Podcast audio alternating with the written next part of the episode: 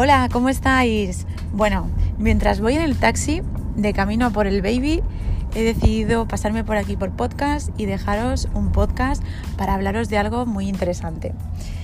Bueno, el otro día quería hacer un podcast y abrí mi podcast, hice un audio súper chulo, súper emocionante, compartiendo una información valiosísima y cuando ya estaba todo listo y todo preparado y lo fui a enviar, de pronto, pues no sé por qué, pero la plataforma no, no dejaba que se enviara el podcast.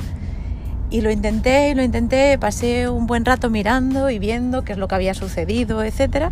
Y no había forma de solucionarlo de ninguna manera.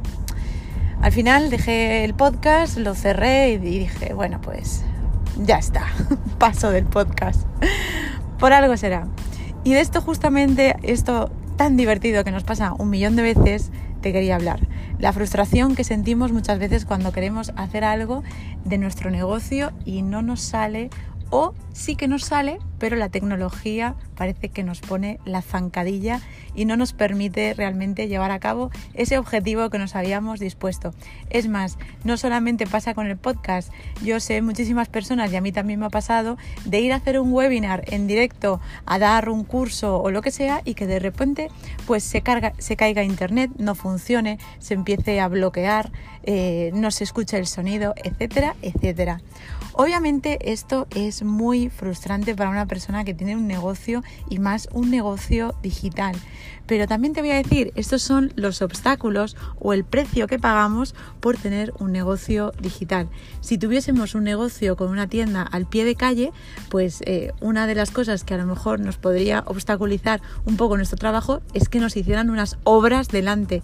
¿Y cuántos negocios, cuántas tiendas no han tenido que al final cerrar o cambiarse porque les han puesto unas obras de años delante y que impedían que los peatones pasaran por allí? Pues estos son los obstáculos, el precio que debemos pagar las personas que queremos emprender y que tenemos nuestras propias empresas.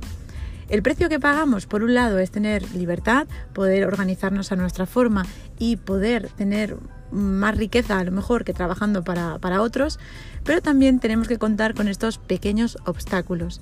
El tema de la frustración es que cuanto más nos frustramos y más nos estresamos, peor nos sentimos y, y desde luego peor soluciones damos. Una mente estresada, un cerebro estresado, es decir, que respira poco, circula poca sangre, riega poco y desde luego las, las soluciones van a ser mínimas. A lo mejor un 5% de posibilidades de que lo soluciones bajo el estrés. Entonces, lo más recomendable cuando estamos estresados, cuando estamos bloqueados, cuando algo nos ha salido mal, tomarnos un momento para poder respirar, desconectar completamente de la tecnología, irnos a dar un paseo, respirar un poquito, drenar esa mala leche que nos ha entrado, por supuestísimo, con todo el derecho del mundo, soltarlo y después volver de nuevo a la carga. Es más, una de las claves del éxito, desde luego, es el no abandonar. Si tienes un propósito, llévalo a cabo, no te rindas, pruébalo, inténtalo. A lo mejor esa oportunidad que ha sucedido en la que no te ha salido era para que cambiaras a lo mejor el enfoque o aquello que ibas a hacer lo hicieras de otra manera. Con lo que te invito, no te frustres, respira y continúa avanzando.